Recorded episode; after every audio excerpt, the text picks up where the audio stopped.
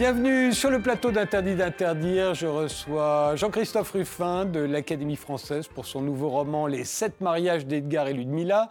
L'humoriste David Azincote qui joue son one-man show inflammable à l'européen. Jean-Maurice Bellèche, l'organisateur des Journées nationales du livre et du vin à Saumur les 13 et 14 avril, c'est ce week-end. Et Nathalie Crasset, célèbre designeuse qui est membre du jury du Art and Design Lab by Decade. C'est la première fois que l'on va parler design dans cette émission. Et je suis ravi que ce soit avec une femme. Et l'on commence tout de suite euh, par l'époque euh, vue par nos invités. Et, on commence par vous, Nathalie Crasset. L'image que vous avez choisie, c'est celle-ci oui, c'est juste euh, l'idée de dire que c'est l'époque de changer de logique et de se mettre tous ensemble à réfléchir à ces nouvelles logiques, justement. Et ça, c'est une de, euh, vos travaux? Oui, euh, c'est juste une réflexion, ça n'existe pas, mais c'est ah. pour lancer le débat sur notre rapport à la Terre et, et simplement qu'on change notre, oui, notre rapport à la Terre. Et là, l'idée, c'est d'avoir une maison qui qui touche presque pas le sol. En tout cas, elle n'est pas fondée comme on a aujourd'hui avec des fondations en béton. Et, euh, en fait, euh, la base de la maison, c'est une serre pour, euh, pour aussi réapprendre à, s'alimenter, parce que ce qui est le plus intime, en fait, c'est d'ingurgiter en fait ces aliments-là. Et c'est comme ça qu'on va changer notre relation à la terre. David Azincote, vous n'êtes pas le premier ni le dernier d'avoir choisi des gilets jaunes. ouais, c'est moins, c'est moins optimiste et moins positif que, que la maison, malheureusement. Mais euh, non, c'est juste euh, qu'on. Quoi qu'on pense de ce mouvement, euh, je peux comprendre qu'il y ait des gens qui soient opposés à ce mouvement et qui envoient des excès, etc. on est quand même dans une situation où bah, on a des, dizaines de personnes qui sont mutilées à vie et c'est devenu habituel et, et, anodin finalement de le dire tous les week-ends. Et on est avec un gouvernement qui, qui a l'air de trouver ça aussi à peu près normal. Voilà. Et, moi, j'ai dit que vous étiez à l'Européen, mais vous êtes au Lucernaire. Je suis au Lucernaire, oui. Pardonnez-moi. Jean-Maurice Bellèche. Alors elle, effectivement, euh, on l'a souvent dit d'ailleurs que c'était le début du 21e siècle, là, hein, ce jour-là. je crois qu'il y a vraiment un avant et après 11 septembre. Et euh, je crois que même les Gilets jaunes, ça découle quelque part de ce qui s'est passé le 11 septembre. Les Gilets jaunes tout un tas de, de, conséquences, qui, de comportements qui, qui, ont découlé après euh, cet événement qui était tellement hallucinant. Euh, on pensait que quand même après, après la Deuxième Guerre mondiale, qui était quelque chose d'affreux, avec euh, la Shoah qui était l'abomination la, plus euh, incroyable, inimaginable, une sorte de barbarie, et tout d'un coup on arrive à un... J'ai un souvenir par rapport à ça, c'est que j'étais au téléphone avec une comédienne, Gwendoline Amon, la petite fille de Jean Anouilh d'ailleurs, et elle était devant sa télé, et moi je lui racontais autre chose, et tout d'un coup elle me dit, mais attends, je regarde la télé, mais il y a un truc qui se passe, je ne sais pas si c'est si c'est un film, c'est un montage, elle comprenait pas. Et elle me racontait ça, et tout d'un coup elle me dit, mais c'est vrai, c'est vrai. Et donc euh, je, je pense que vraiment, il y a un avant et un après 11 septembre.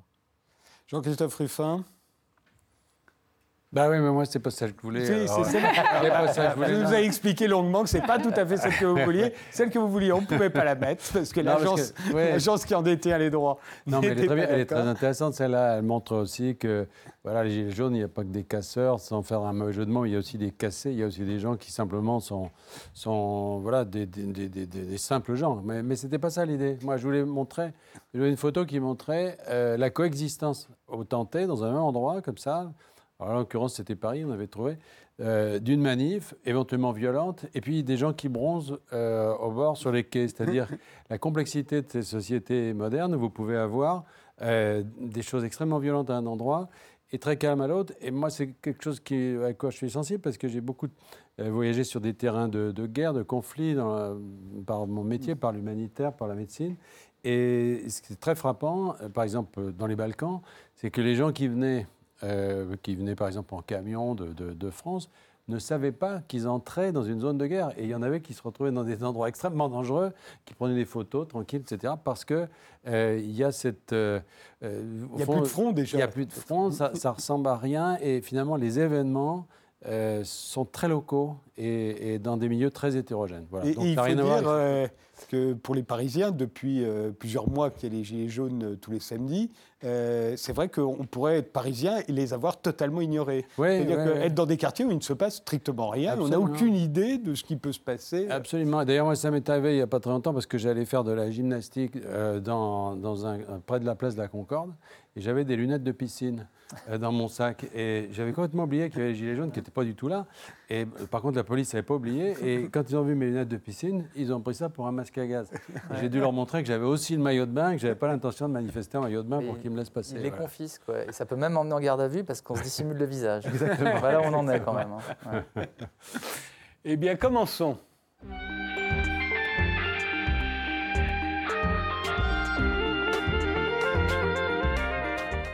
Jean-Christophe Ruffin, vous venez de le rappeler, vous êtes médecin au départ, euh, vous êtes devenu écrivain, vous avez même été ambassadeur, euh, membre de l'Académie française, vous avez reçu le prix Goncourt en 2001 d'ailleurs, un peu après euh, le- le- les événements du 11 septembre, vous avez eu le prix Goncourt pour Rouge Brésil, vous avez réussi à en vendre quand même ou ça avait tellement changé qu'on n'achetait plus de romans? Ah bah non, mais là c'est pareil, c'est comme l'hétérogénéité des sociétés. D'ailleurs, D'un côté il y avait ça, et de l'autre côté les gens ont toujours besoin de rêver. Et au contraire, Ils ont lu Rouge Brésil sans problème. Et là, vous publiez chez Gallimard les sept mariages d'Edgar et Ludmilla. Euh, euh, vous y racontez effectivement l'histoire d'un couple qui s'est marié sept fois et donc qui pour, euh, a dû de, divorcer cinq fois hein, pour y arriver. Six même. Même six, oui. Enfin, Alors on pourrait croire que c'est un roman comique, mais pas du tout, c'est un roman très sérieux. Oui, enfin, le, prétexte des mariages, si vous voulez, est un peu anecdotique. Peu, peu importe que les gens, l'aspect sacrement, c'est pas ça qui compte. Euh, simplement, c'est l'histoire d'un couple sur 50 ans qui donc euh, se, trouve, se perd, se retrouve, et, c'est un peu l'histoire de ces, battements qui, euh, qui. Puis, comme ce sont des gens très entiers et qui font pas les choses à moitié, bah, quand ils se retrouvent, ils se marient, et quand ils se séparent, ils divorcent. Voilà. Mais euh, à la limite, peu importe. Mais moi, j'ai l'impression- je l'ai lu comme un conte de fées. hein. J'avais l'impression que vous l'écriviez comme un conte de fées. Il y a un côté prince charmant qui rencontre une, une, une pauvresse euh, Ouais, euh, au, au- au bout du monde. Il y a le côté, ils sont très très pauvres au départ et puis ils vont devenir riches, et puis ils vont être ruinés et puis ils vont devenir Ouais, encore plus riches. J'ai l'impression que ce que vous aviez envie, c'est que ça change. Quoi. Bah, c'est un peu la foire du trône de la littérature. Il faut monter dedans et puis ça part. Euh, Bon, moi, je me suis amusé en écrivant ça, mais en même temps, c'est pas gratuit. C'est-à-dire que, si vous voulez, c'est un peu l'histoire de ce, de ce demi-siècle. C'est-à-dire que euh, ce couple, on le suit dans, euh, dans- pas seulement dans des aventures, j'allais dire, euh, gratuites, mais on le suit aussi dans, ce qu'on a été. C'est-à-dire que ça commence en 1958. Et ça commence d'ailleurs par une histoire vraie, puisque moi, je me suis pas inspiré, mais je me suis beaucoup attaché à un, livre que, que j'ai toujours connu dans la bibliothèque de, de ma mère, qui était le livre de Dominique Lapierre, le premier livre de Dominique Lapierre, qu'il avait fait avec un, un photographe, euh, Pedrazzini, qui, a été, qui est mort peu de temps après à Budapest. Et ils avaient traversé, ils avaient moins de 30 ans, dans une bagnole, en 1958, ils avaient traversé l'URSS. C'est les premiers qui pouvaient faire ça. Ce que font vos héros. euh, Ce qu'ils font, voilà. Et je me suis toujours, j'ai toujours fantasmé ce voyage. euh, Ils ont rapporté un livre extraordinaire, un livre de photos assez honnête en fait, parce que un peu de propagande bien sûr, parce qu'il était surveillé, mais assez honnête. C'est un témoignage assez juste sur ce que c'était que. Et voilà, donc euh, je suis parti dans ce voyage avec eux. Et en effet, bon, bah, ils rencontrent euh, un, des, un des membres de, ce- de cette expédition, qui est un jeune euh, Français, rencontre cette Ukrainienne. Il va la sauver, entre guillemets. Oui, mais évidemment- attendez, il, a- il a- il se voit trois minutes. Bon, il se trouve qu'elle est toute nue. Non, mais, mais quand même, alors- en trois minutes, Oui, il tombe amoureux, ce qui fait que plusieurs mois après, il va revenir la chercher dans ce petit village d'Ukraine. Est-ce que c'est possible, ça? C'est-à-dire qu'il se sent surtout coupable parce que euh, cette femme, elle sait pourquoi elle était toute nue dans cet arbre. C'est parce que c'est un appel, c'est-à-dire que. Mais il ne elle- sait pas, lui. non, mais elle- il a vu qu'on l'a maltraitée, on l'a vu qu'on l'a fait descendre, on l'a tiré dessus, les, les villageois se sont jetés dessus pour la. euh, comme ça, l'ont couverte, tout ça, d'un sac. Et lui, il n'a rien dit. C'est-à-dire qu'il a, il a commis une espèce de lâcheté. C'est-à-dire qu'il il a vu ça, euh, il avait envie de la défendre, de la protéger, il n'a rien fait. Et donc, euh, c'est autant ça qu'il a, qu'il a mu, je pense, à reve- revenir euh, que, que, que l'amour. Finalement, les choses vont se construire petit à petit. Seulement, elles vont se construire sur des bases qui sont mauvaises, parce que quand vous sauvez quelqu'un, évidemment, c'est pas très bon comme, comme type de relation, parce qu'évidemment, Oh, c'est il y a mal. celui qui est au-dessus. Bah, non. Dans les contes de fées, ça marche, mais on ne voit pas ce qui se passe après. Ouais, c'est pas viable en fait. Je veux dire, il n'y a pas de relation amoureuse qui ne soit pas fondée sur, sur l'égalité quand même. Enfin, c'est- en tout cas, C'est ce que vous dites dans Euh, ce roman, vous en êtes si sûr que ça? Oui. Oui. Mais alors, Ah ils oui. changent beaucoup, vos personnages. Ils sont forts un jour, faibles le lendemain, euh, désintéressés au début, obsédés par le luxe ensuite, ça c'est elle, euh, énergiques, euh, ça c'est lui, puis abattus, voire timorés. Euh, ils sont transparents l'un envers l'autre, puis dissimulateurs. On a l'impression qu'au fond, ce ne sont jamais les mêmes. C'est pas le même couple au fur et à mesure des péripéties euh, que vous décrivez. Bah, sur 50 ans, évidemment, C'est assez réjouissant, ça veut dire que les couples peuvent changer. Bah, C'est-à-dire qu'ils apprennent l'un de l'autre. Et, et notamment, lui, la conception qu'il a au départ, de, qui est une conception très années 50, c'est-à-dire l'homme gagne la vie de la femme, doit lui faire un statut social, etc. Elle, elle va faire éclater tout ça en disant, moi, c'est pas ça qui m'intéresse. Et, et il va le comprendre et il va changer. En- ensuite, elle aura cette carrière euh, lyrique. Pourquoi? Parce que c'est la musique, c'est le chant qui lui permet de, euh, de, de- de faire sa place ici quand elle arrive. Elle ne parle pas la langue. En revanche, elle est issue d'une famille de musiciens et, finalement, le point d'ancrage, si je puis dire, le, le point de démarrage pour elle dans, dans cette société qu'elle ne connaît pas, qu'elle ne maîtrise pas, c'est la musique. Donc d'abord, elle va chanter dans les églises, tout bêtement, parce qu'elle est... euh, et puis euh, ensuite, euh, l'art lyrique, elle fait une carrière lyrique. Et alors, finalement, voilà, ils s'observent l'un l'autre, et en effet, ils se transforment, mais j'espère que sur 50 ans de vie, quand on vit ensemble, quelles que soient les personnes au départ, on change. Enfin, en tout cas, on, on apprend de l'autre. Voilà. Donc, ils ne sont en effet pas les mêmes au début et à la fin. Et vous-même, euh, je crois que vous, avez, vous êtes marié plusieurs fois à la même femme. Oui, oui, oui. Bah oui. Je, croyais- je croyais que vous- Euh, je croyais que vous n'aimiez pas l'autofiction, euh, que vous non, mais faire œuvre justement- d'imagination. Non, je me Mais en suis fait, marié euh, trois fois avec la même femme, oui. Mais, euh, oui, oui, bah oui, euh, oui. Non, mais évidemment, il y a, je dis pas qu'il y a une part autobiographique, mais enfin, il y a beaucoup de choses, en tout cas, que j'ai pu euh, observer. Euh, simplement, je suis pas capable de, de raconter ça. C'est-à-dire Ouais. que je suis pas capable. Il y a une pudeur, il y a, voilà. Puis, je suis médecin, le serment d'Hippocrate, ça veut dire quelque chose. Je peux pas révéler euh, des choses que, que j'ai vécues. En revanche, avec la fiction, si vous voulez, quand vous créez comme ça un, un couple, moi j'ai créé ce couple-là, j'aurais pu faire autre chose, mais disons, je me suis, je suis parti sur cette, euh, cette construction romanesque. Alors là, je- voilà, on peut la nourrir avec euh, un peu de vécu, oui. Les sept mariages d'Edgar et Ludmilla, ça n'a rien à voir avec la vie de Jean-Christophe Ruffin. C'est une œuvre d'imagination et c'est paru chez Gallimard.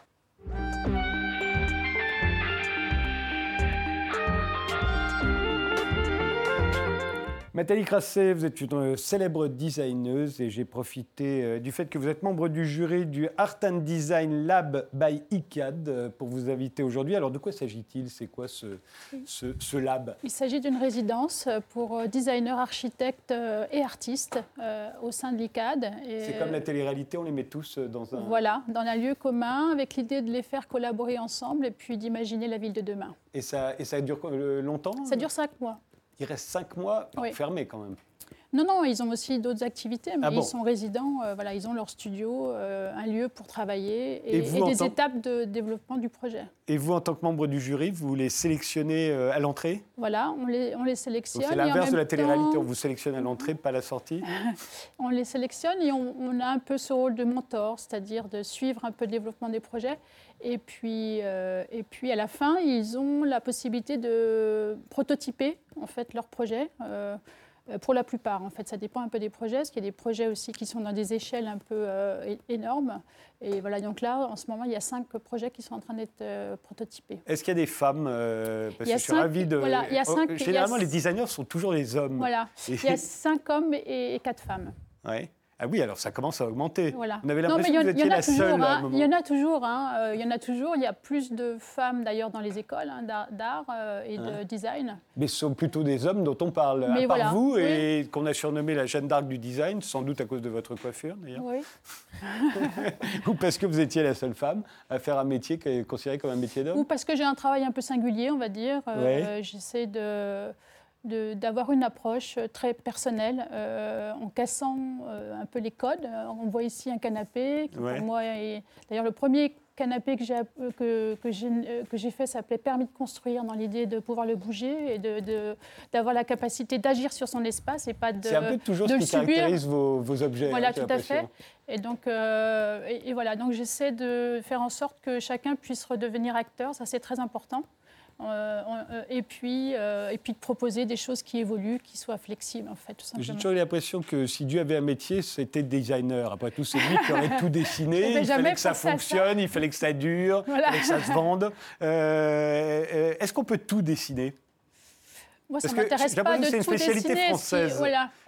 Aux États-Unis, on est designer de canapé, on n'est pas designer de voiture. Voilà, on a, la, on a la grande chance en France d'être plus créateur déjà. Donc on peut, euh, on est amené, enfin en tout cas en ce qui me concerne, on me demande de, dessiner un objet. Le lendemain, je vais dessiner un hôtel. Comme voilà, Philippe pas de... Stark, euh, chez qui vous avez débuté d'ailleurs. Tout à fait. Euh, j'ai donc j'ai cette chance-là, mais j'ai aussi montré très rapidement que ça m'intéressait de dessiner tout et euh, à toutes les échelles. Et en fait, c'est ça qui est intéressant, c'est-à-dire quand on travaille sur toutes les échelles, on a cette capacité aussi d'interagir, en fait, de, de voir comment euh, les objets ils, s'insèrent et pas d'avoir dans des, postures figées.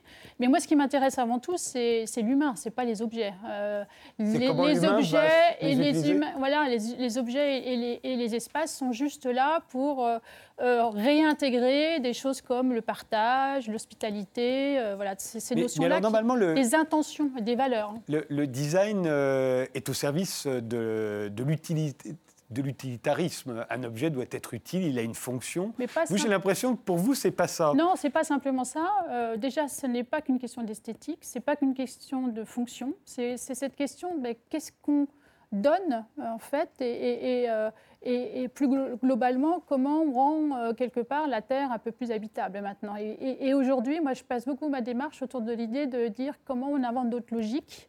Euh, puisqu'en fait, on est tous confrontés à ça. C'est quoi la logique de ces deux fauteuils? Ben, C'est de changer le confort, en fait. on a fait des choses tellement confortables et avec cette idée de maison concon que maintenant on se retrouve avec cette idée d'être complètement euh, inactif euh, et euh, on légume en quelque sorte dans, nos, intérieurs.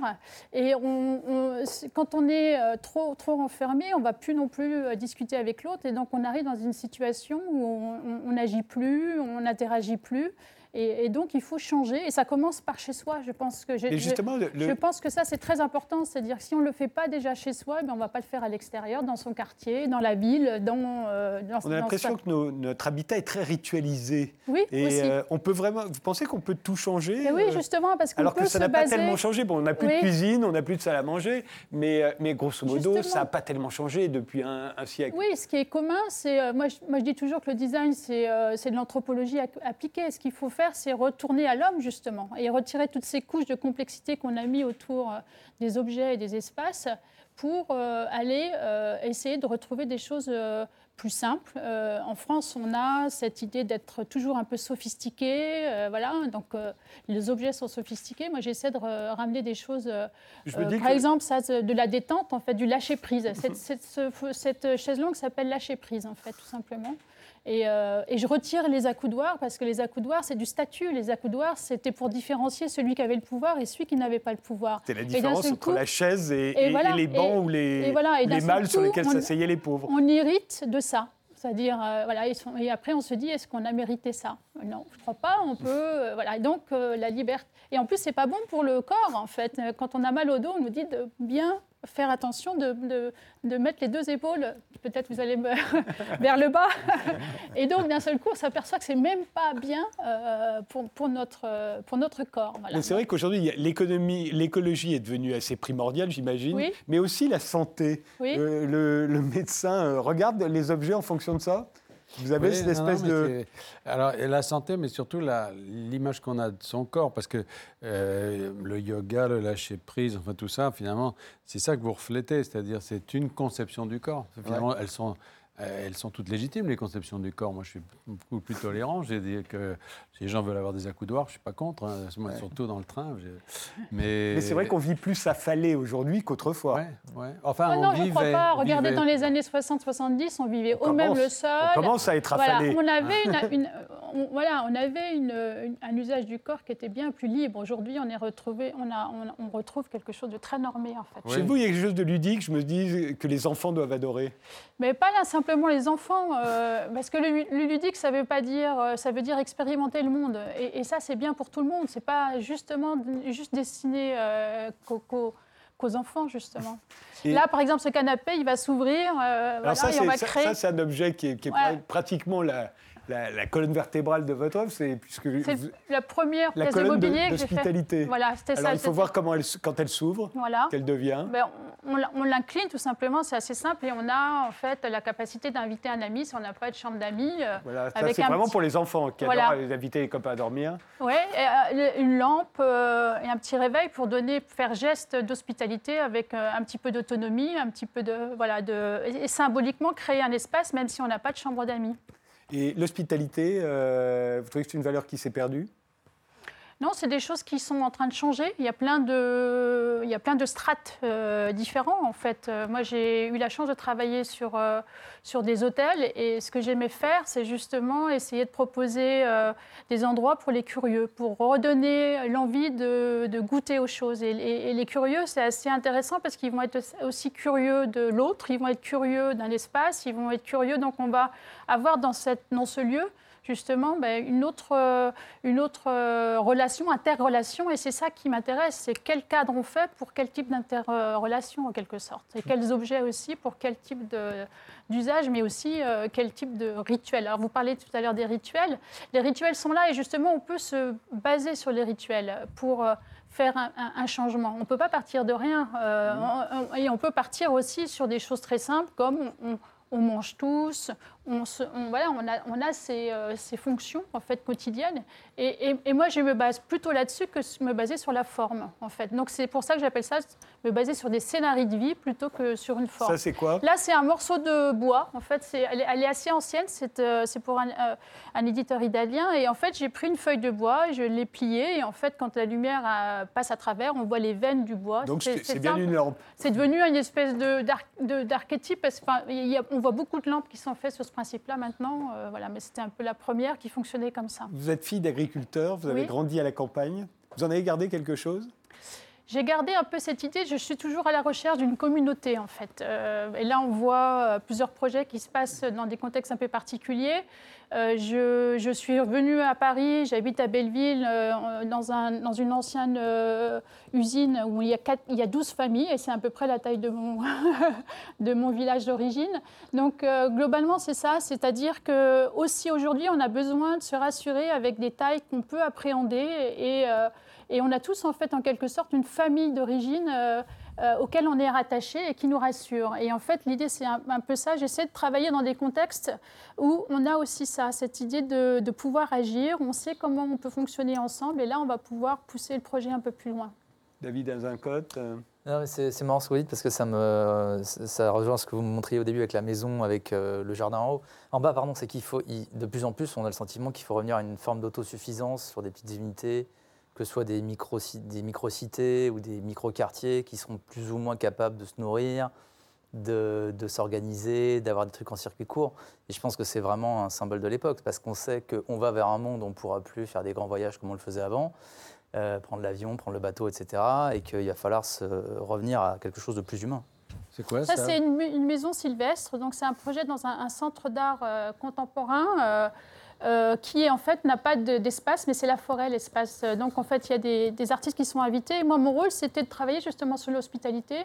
Et dormir dans une forêt, c'est complètement différent que se promener dans la forêt, en fait. Et là, en fait, euh, j'ai proposé, en fait, donc il y a plusieurs petites maisons comme ça, toutes faites avec le même euh, module, puisque là c'est un, rectangle avec les angles coupés. Vous voyez, la, forme, elle est constituée que de ça. Euh, et, donc c'est une maison qui fait moins de 20 mètres carrés, parce qu'on ne veut pas rentrer dans des complications administratives. Et en fait, elle, elle se loue. Euh, on vient se poser là et, on, apprend à vivre simplement, puisque l'idée, la maison est en strates. En fait, on a différentes Mais on peut l'acheter aussi et la mettre dans son jardin. Non, pas du tout. Là, elle est faite pour, euh, pour ce projet-là. Euh, elle est faite elle est fait, euh, pour ce, spécifiquement pour ce lieu-là. Hmm. Dommage, parce que moi, ça m'a J'ai l'impression quand même que vous, vous, êtes un peu contre le confort bourgeois.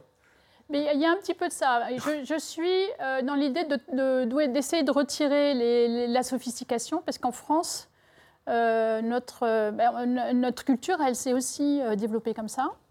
Euh, et, l'idée, c'est de, proposer en fait euh, des projets qui soient plus accessibles, euh, en essayant de retirer cette sophistication et en, essayant justement de proposer quelque chose de, de, plus simple, en fait, tout simplement, de retourner à l'essentiel en quelque sorte. Je rappelle que vous êtes membre du jury du Art and Design Lab by ICAD.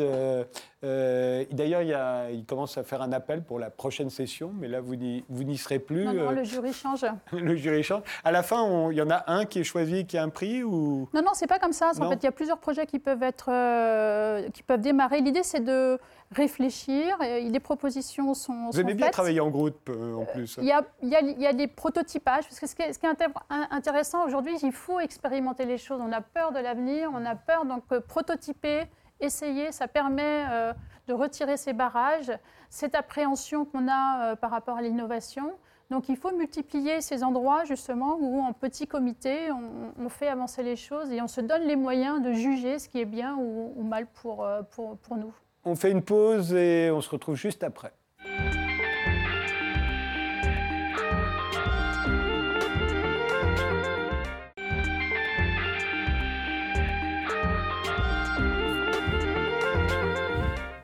Je suis aujourd'hui avec euh, Jean-Christophe Ruffin pour son nouveau roman Les sept mariages d'Edgar et Ludmilla, avec Jean-Maurice Bellèche, l'organisateur de Journée nationale du livre et du vin qui ont lieu à Saumur ce week-end, avec Nathalie Crassé, la Jeanne d'Arc du design, comme on la surnomme, et David Azencote qui joue son one-man show inflammable euh, au Lucernaire. Euh, Vous avez fait Sciences Po et vous êtes Ouais. devenu humoriste. Ouais. Euh, Ça vous a aidé? Bah oui, j'ai appris à dire n'importe quoi à Sciences Po. Donc, C'est vrai, on apprend vraiment à dire n'importe quoi ah oui, on apprend à réagir à n'importe quoi et à faire des raisonnements sans fin. Donc et à vous parler l'avez- pendant des heures. Vous l'avez utilisé après, vous êtes devenu rédacteur concepteur publicitaire. Ouais, aussi. Donc, Ça vous a euh, aidé pour devenir humoriste après? Oui, ça aussi beaucoup. Ça m'a appris à faire des formules euh, qui claquaient un petit peu. Et à Les prendre- punchlines, comme Voilà, on les punchlines. et à prendre beaucoup de recul par rapport à mon métier, donc par rapport à la vie en général. Bah écoutez, on va, on va, j'ai sélectionné quelques punchlines de votre euh, spectacle actuel, donc Inflammable, que vous jouez euh, au Lucernaire. Euh, on vous écoute. Moi, j'étais vraiment crevé. Alors, j'ai fait cette blague tout de suite sur euh, Facebook. J'ai dit euh, Mon wagon est plein d'enfants. Où sont les terroristes quand on a besoin d'eux?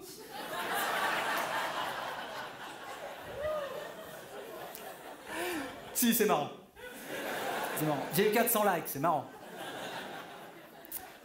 J'ai eu 400 likes, mais ensuite Facebook a suspendu mon compte.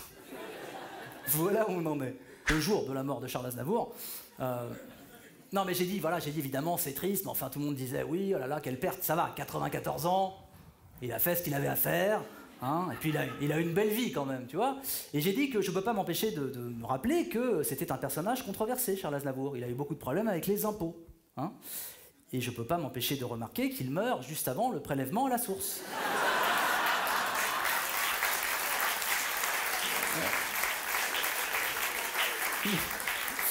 Et ben, je me suis fait menacer de mort. Menacer de mort sur Instagram. Elle est jolie comme tout, elle a dis donc. Ça te fait quel âge, ma chérie, maintenant? 8 ans? Mhm. Tu veux continuer le mannequinat? Ouais Bah, faut commencer à se faire vomir, hein. Grosse vache. Euh, GHB, tout le monde voit Pour ceux qui voient pas, c'est l'équivalent drogue du quinquennat de François Hollande. Tu te rappelles de rien de précis, mais t'as un peu mal au cul. Tu vois le. Ouais. Attention, euh, toutes les religions monothéistes ont un gros souci avec les cheveux des femmes. hein, euh. Si, chez les catholiques, le signe ostentatoire, c'est quoi? Ouais, exactement. Le serre-tête, comme par hasard. Hein, on est d'accord, hein, moi j'ai vu les manifs, un papa, une maman, un serre-tête. euh. Ah ouais. Non, et chez les juifs, c'est pareil. Chez les juifs ultra-orthodoxes, vous savez que les femmes n'ont pas le droit de montrer leurs cheveux, elles non plus. Alors, ce qu'elles font même des fois, c'est qu'elles se rasent la tête, elles se mettent une perruque par-dessus. Ouais. 6000 ans de sagesse juive pour en arriver là. Il fallait le vouloir quand même. Hein, euh.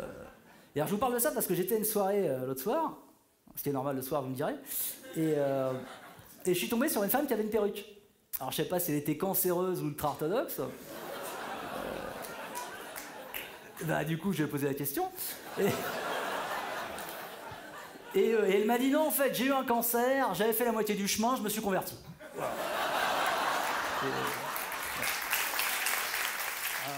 On a l'impression aujourd'hui, euh, David, que les humoristes se divisent entre ceux qui veulent surtout ne blesser personne et ceux qui s'en régalent à l'avance. Euh, ouais, je sais pas si je suis dans une, je suis peut-être dans une troisième catégorie qui est celle qui en a rien à foutre en fait. C'est-à-dire que je fais d'abord mes blagues et puis tant pis si ça Oui. passe pas. C'est pas, un- pas une volonté de provoquer ou de choquer. Il se trouve qu'assez naturellement, euh, j'aurais tendance à le faire parce que ça m'amuse. Euh, c'est important de s'amuser quand même sur scène déjà. Oui. Et est-ce qu'on s'amuse encore quand on joue le même spectacle Oui, oui c'est une question qui revient souvent. D'abord, le spectacle évolue beaucoup. Hein. Par exemple, la, blague sur Aznavour, elle n'y était pas avant sa mort, forcément. Euh, mais euh, on s'amuse vraiment à rejouer les mêmes textes parce que c'est toujours une remise euh, sur le tapis de, la blague. En fait, on ne sait pas si elle va marcher de la même façon, on ne la joue pas forcément exactement de la même façon, c'est pas le même public.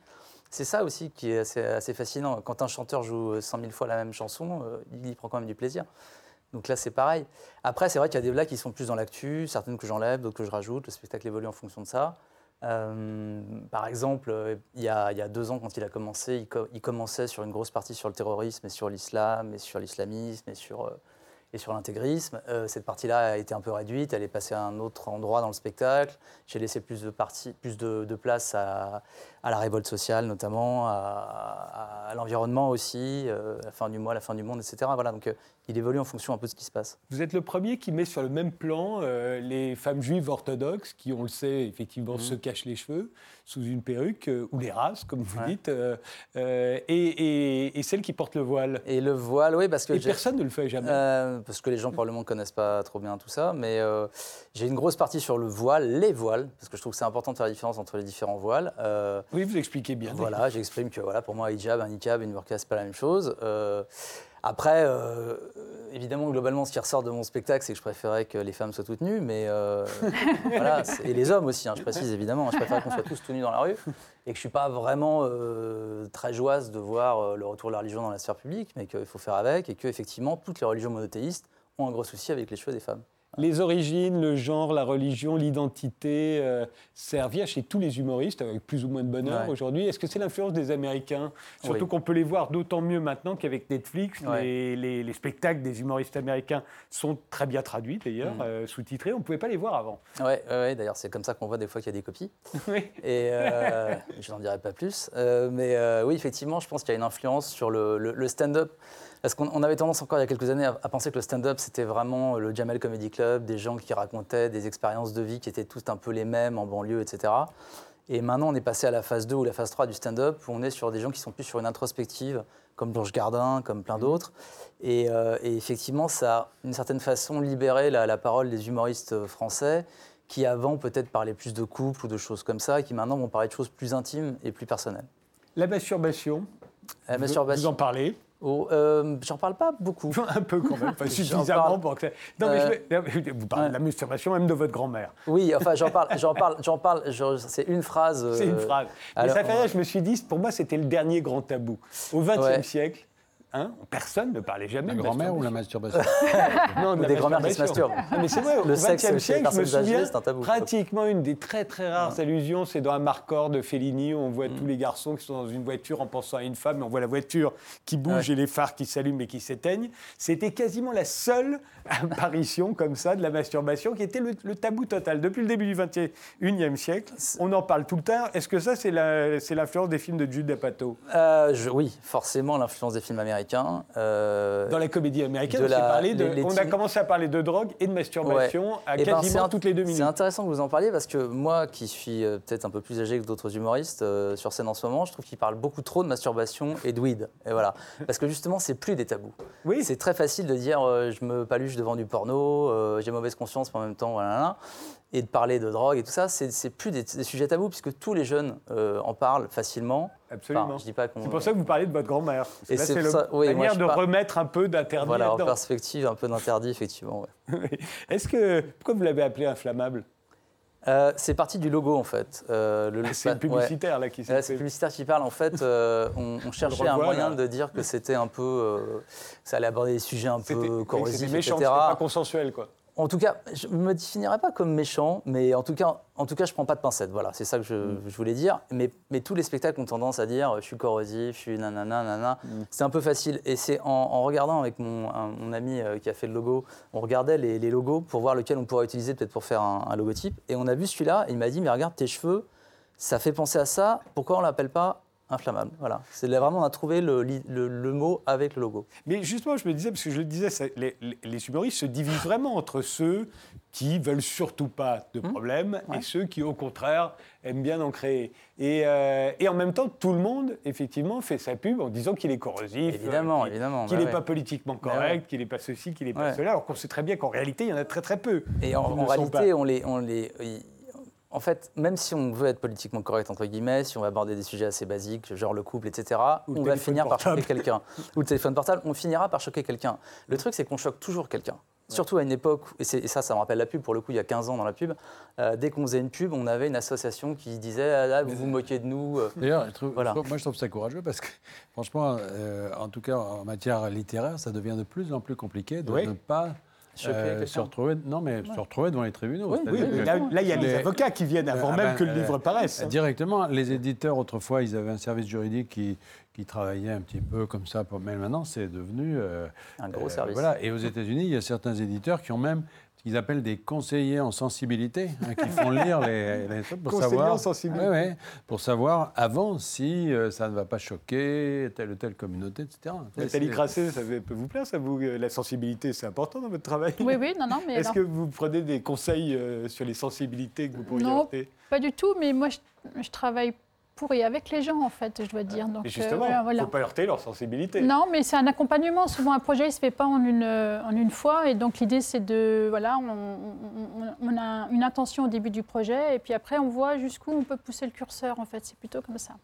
Le- les réseaux sociaux, c'est devenu un passage obligé euh, chez Ouais. l'humoriste moyen. Ouais. C'est vrai ce que vous racontez? Vous avez vraiment été suspendu Ah oui, j'ai vraiment été suspendu. Alors pas longtemps, heureusement, j'ai eu de la chance parce que ça a duré quelques jours. J'ai des, des amis humoristes. Rappelez, hein, parce que c'était au tout début. La blague, en fait, je, je sors vraiment, je suis vraiment dans le train et il y a plein de gosses. C'est un retour de vacances et je suis fatigué. Je reviens d'un festival. On avait pas mal bu, comme à Saumur. Et vous n'aimez et- pas les enfants, tous ceux qui ont vu vos en tout cas, spectacles. ils font du bruit, voilà. Donc, euh, euh, donc comme je dis, j'ai rien contre eux. C'est un peu comme les migrants. Je- ça, ça me touche, mais j'ai pas envie qu'ils vivent chez moi. Voilà, c'est c'est juste ça.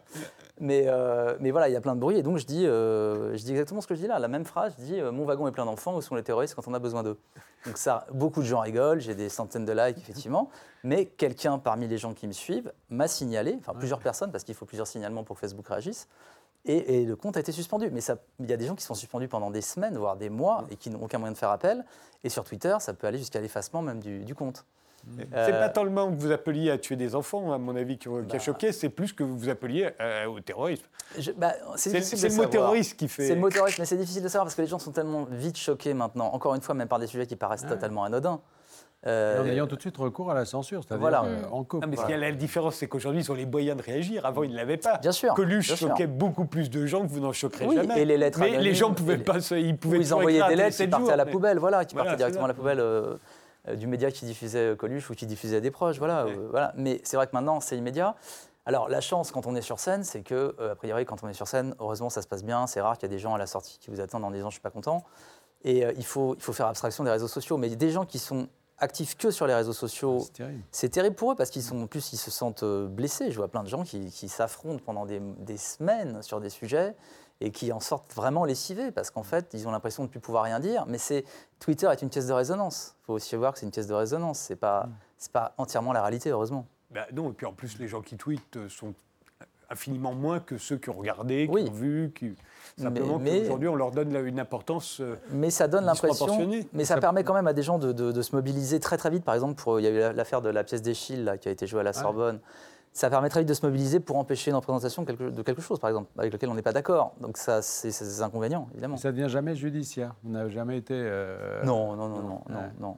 Ça viendra peut-être avec la notoriété, Ah ouais, mais ça m'étonne parce que. Non, mais après, il, faut, il faut une organisation euh, antiraciste ou antisexiste Oui, ouais. qui prend le relais et qui va porter plainte au nom d'une communauté euh, qui Ouais, se sentira bah, elle, Voilà, pas ça, forcément ça, vient- vexée. ça viendra peut-être, mais euh, L'affaire de la pièce d'Echille, typiquement, montre que, voilà, et en ce moment, c'est très Oui. sensible. La question de l'appropriation. Mais c'est pas pour autant que tous les Noirs se sont sentis euh, vexés. Non, par bien la sûr que pièce non. d'Echille. Mais, mais c'est juste toujours- une organisation. une minorité agissante qui, des fois, pour des choses bien, va réagir, heureusement, et puis des fois, malheureusement, non, pour des choses idiotes. Autre passage obligé aujourd'hui pour un humoriste, faire euh, participer le public. Vous en faites pas des tonnes, mais vous le faites un petit moment à un moment parce que sinon, quoi, sinon on vous le dit, euh, c'est pas bien parce que l'interactivité, là aussi, c'est quelque chose de nouveau. De Les nouveau, gens ayant ouais. l'habitude de réagir, il faut à un moment leur, leur tendre l'âme.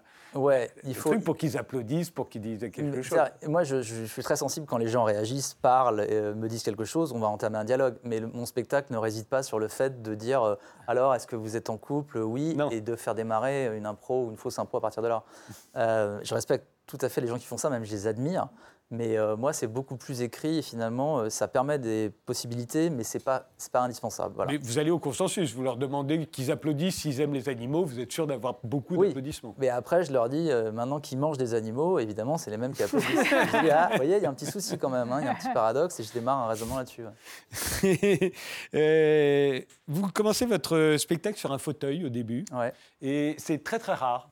Ouais. Je crois même que c'est unique. Je n'ai jamais vu un humoriste, en tout cas pas depuis longtemps, qui commence assis dans un fauteuil, un fauteuil blanc. Ouais. Pas du tout le genre de fauteuil que fait euh, Nathalie Non, un fauteuil un de fauteuil base d'une très, très très classique, Ouais. design blanc avec des roulettes. Euh, ce qui peut vous donner un air un peu arrogant. Alors, Vous remarqué Alors, euh, je salue ma metteuse en scène Olivia Moore, qui est aussi une humoriste, et avec qui on a beaucoup travaillé sur euh, comment dire, l'attitude et, le- et le calme qu'il faut avoir au début d'un spectacle, parce que c'est quand même les minutes les plus, les plus, les plus stressantes, euh, même si on ne le voit pas forcément, mais nous, on est stressé. Et d'être assis m'a beaucoup aidé à me, à me calmer, à être posé, tout bêtement. Et après, il y a effectivement cette impression que quand on est assis, on est, voilà, justement, on, on est posé, donc on, on owns, on- le- comme disent les Américains, on tient, on tient l'endroit, c'est vrai. Et c'est vrai que ça avait, à ma connaissance, j'ai pas vu beaucoup de- d'humoristes le faire en tout cas. Ouais. Euh, donc euh, c'était original de commencer un stand-up assis. Un dernier extrait, c'est sur les. Vous parlez des bullshit jobs, euh, Mm. les jobs de merde, hein, enfin du moins qui n'ont pas de sens, auxquels Ils sont on se ouais. consacre de plus en plus nombreux. Euh, dernier extrait pour la route euh, du spectacle inflammable de David euh, Azincote euh, au Lucernaire. Et ils ont tous des intitulés de poste complètement fous. J'ai vu que maintenant, il y a des Chief Happiness Officer. Chief Happiness Officer. C'est-à-dire c'est le mec qui apporte l'ambiance dans la boîte. On est d'accord qu'avant, ça s'appelait l'alcool.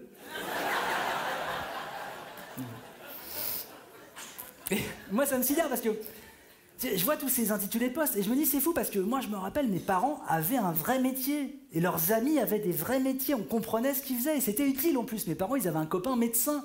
Je pouvais l'appeler à 3h du matin en disant ouais mon gamin a triplé de volume, qu'est-ce que je fais? Donne-lui 3 cc de soluprède, tu vois? Moi si j'appelais maintenant genre oui mon gamin a triplé de volume, qu'est-ce que je fais? Euh... Bah moi je suis community manager donc... euh, Ouais, je connais un graphiste qui peut faire un faire part d'essai demain. euh. Voilà, c'est tous les soirs, C'est tous les vendredis et samedis soirs. tous les vendredis et samedis soirs, vous êtes paresseux. Euh, ouais, ouais, très paresseux, ça se voit d'ailleurs.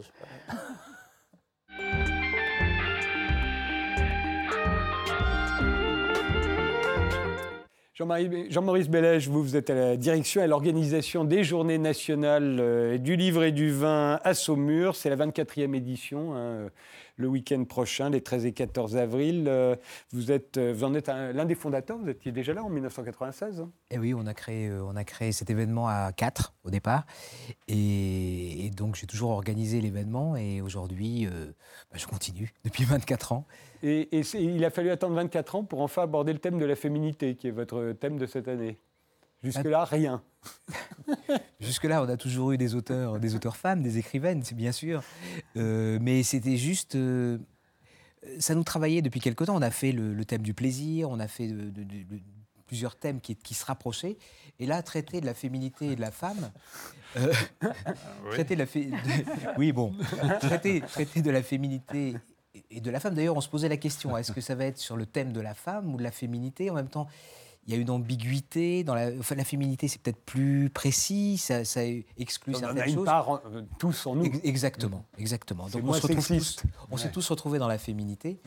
Et euh, donc, euh, bah, on- l'idée, c'était de, de finalement dire qu'aujourd'hui, euh, la femme a, a sa juste place à l'égal de l'homme, y compris dans, le, do- dans le- les domaines viticoles.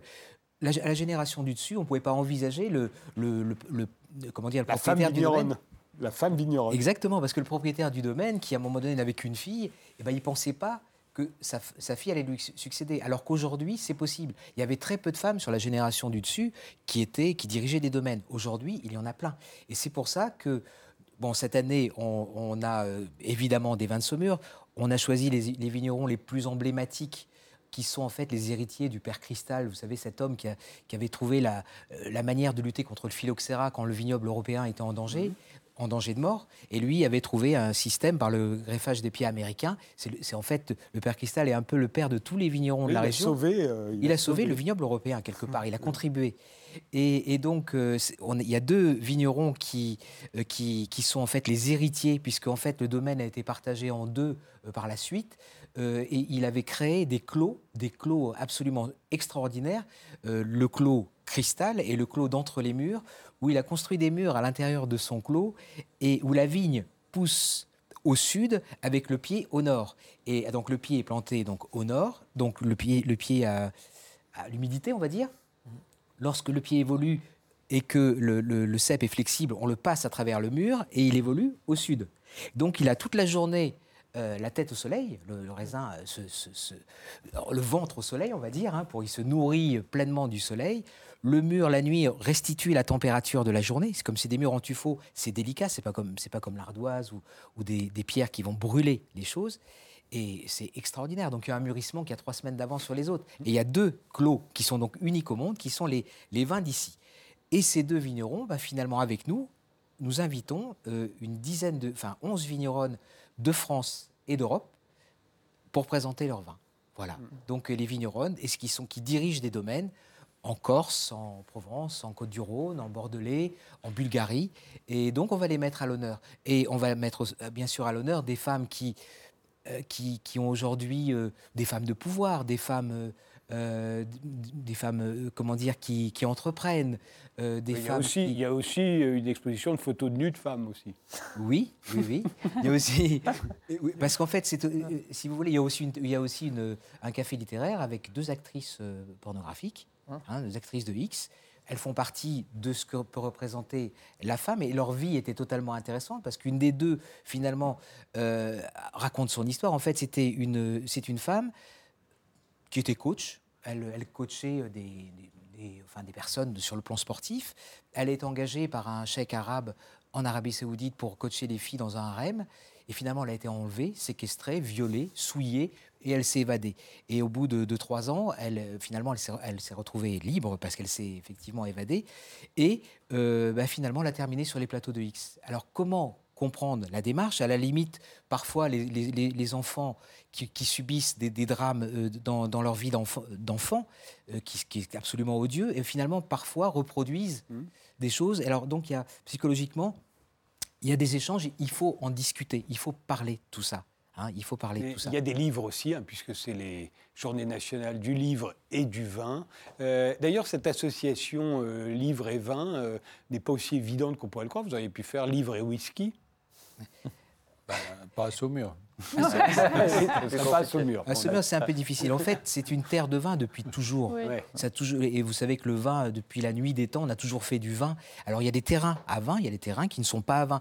Tu peux dire qu'on peut avoir de très très belles régions, mais le, le, le, le cep de vigne ne pousse pas. Et le chardonnay ou le chenin ou le, le cabernet franc ou le cabernet sauvignon, il pousse pas partout. C'est le mariage d'un cépage et d'un terroir avec un climat. Et bien le sol, le sous-sol, on va dire le, on va dire le Machu Picchu des terroirs, c'est la Bourgogne. Ça, enfin, beaucoup de gens le savent, d'autres pas. Et, et, tout ça, ça s'explique par, euh, par le sol, le sous-sol, les sources. Et, les sources. le soleil, un peu quand même. Et oui, un petit peu, oui, bien sûr, le, climat est, très important dans le système. Mais c'est d'abord le mariage du sol et d'un terroir. Est-ce que vous êtes bien conscient qu'un jour, euh, tout ça se terminera et les journées nationales du, du livre et du vin avec, euh, parce qu'on sera bien obligé de reconnaître en France que le vin, c'est de l'alcool, et on vous interdira ce festival. Mais c'est déjà pas facile de, parler du vin à la télévision. Hein, lorsque effectivement on a des chaînes de télévision qui viennent, des télévisions nationales, il y a des choses qui peuvent pas aborder d'une manière très très franche. Donc, euh, alors alors qu'au niveau du livre et du vin, le positionnement du vin est positionné comme une culture, et c'est une culture le vin, c'est quelque chose, de, c'est quelque chose de, fabuleux. Pourquoi on parle de boisson des dieux? Pourquoi on parle Comment Là, on est, on est cinq. On prend un verre de vin, tous le même. Ça va nous traverser le corps. on va avoir une émotion particulière qui n'a rien à voir avec l'émotion du whisky ou d'un alcool fort. On va sentir quelque chose de très particulier. on va dire les barrières tombent, ou je ne sais pas, c'est pas ça. Il y a quelque chose d'intérieur et d'unitaire. C'est bizarre. C'est vrai pour tout l'alcool. Euh, non. non, parce que si vous voulez, il y a, avec, l'alcool, on va partir dans une, forme d'extase non maîtrisée, alors que c'est plutôt une enstase, le, fait de... Quand on boit du vin, il y a quelque chose d'intérieur, et on se sent bien. C'est pas, on, part pas. C'est une ivresse qui n'a rien à voir avec celle de, celle de l'alcool. Je ne sais pas si vous partagez ça, mais c'est mais non, a l'air d'être d'accord. Moi, je bois beaucoup de vin en biodynamie parce que justement, ça me, permet de ne pas avoir tout ce langage qu'on a là encore euh, C'est pas trop sophistiqué. Voilà, et c'est une vraie expérience en fait, parce que le vin est, vivant. Et, euh, et j'ai d'ailleurs fait un, un, verre pour déguster dans la nature, en fait, autour d'un arbre. On se donne rendez-vous, on accroche le verre, donc il n'a pas de pied, il est suspendu. Et comme ça, on a aussi un hommage à la nature. On prend un petit peu, on boit, mais on lui rend. Euh, c'est un geste qui est, beaucoup plus naturel. Et, Parmi les auteurs cette année, il y, a, il y, a, Mylène de Mongeau, il y a Laurent Gérard. Il y, a, il y a qui aussi, j'ai vu? Oui, il y a Mireille Dumas. François-Olivier Gisbert. Oui. Voilà. Jean-Jacques Hano. Vous n'êtes jamais venu Vous n'y êtes jamais allé mais Non, bizarrement, je suis allé dans d'autres festivals du, à propos du vin, mais non, non, je, voilà.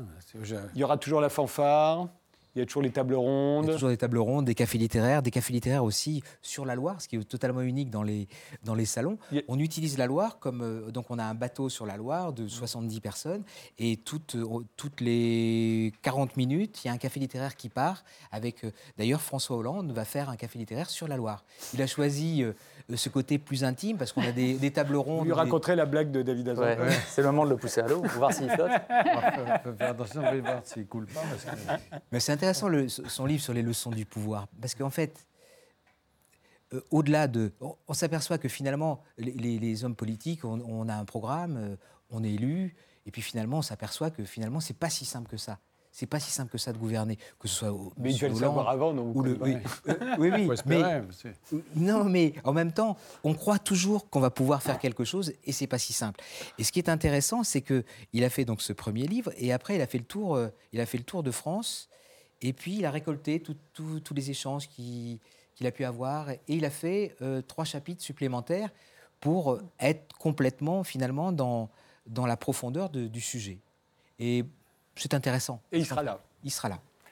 Eh bien, je vous remercie tous les quatre euh, d'avoir participé à cette émission. Les Journées nationales du livre et du vin organisées par Jean-Maurice euh, c'est ce week-end euh, à Saumur, les 13 et 14 avril. Nathalie Crasset, je rappelle que vous êtes membre du jury du Art and Design Lab by ICAD. Les sept mariages d'Edgar et Ludmilla, le nouveau roman de Jean-Christophe Rumpfin, c'est comme d'habitude chez Gallimard. Et Inflammable, le one-man show de David Arzincode, c'est au Euh, les vendredis et samedis uniquement parce qu'il est paresseux. Merci de nous avoir suivis et, euh, et ben, rendez-vous au prochain numéro.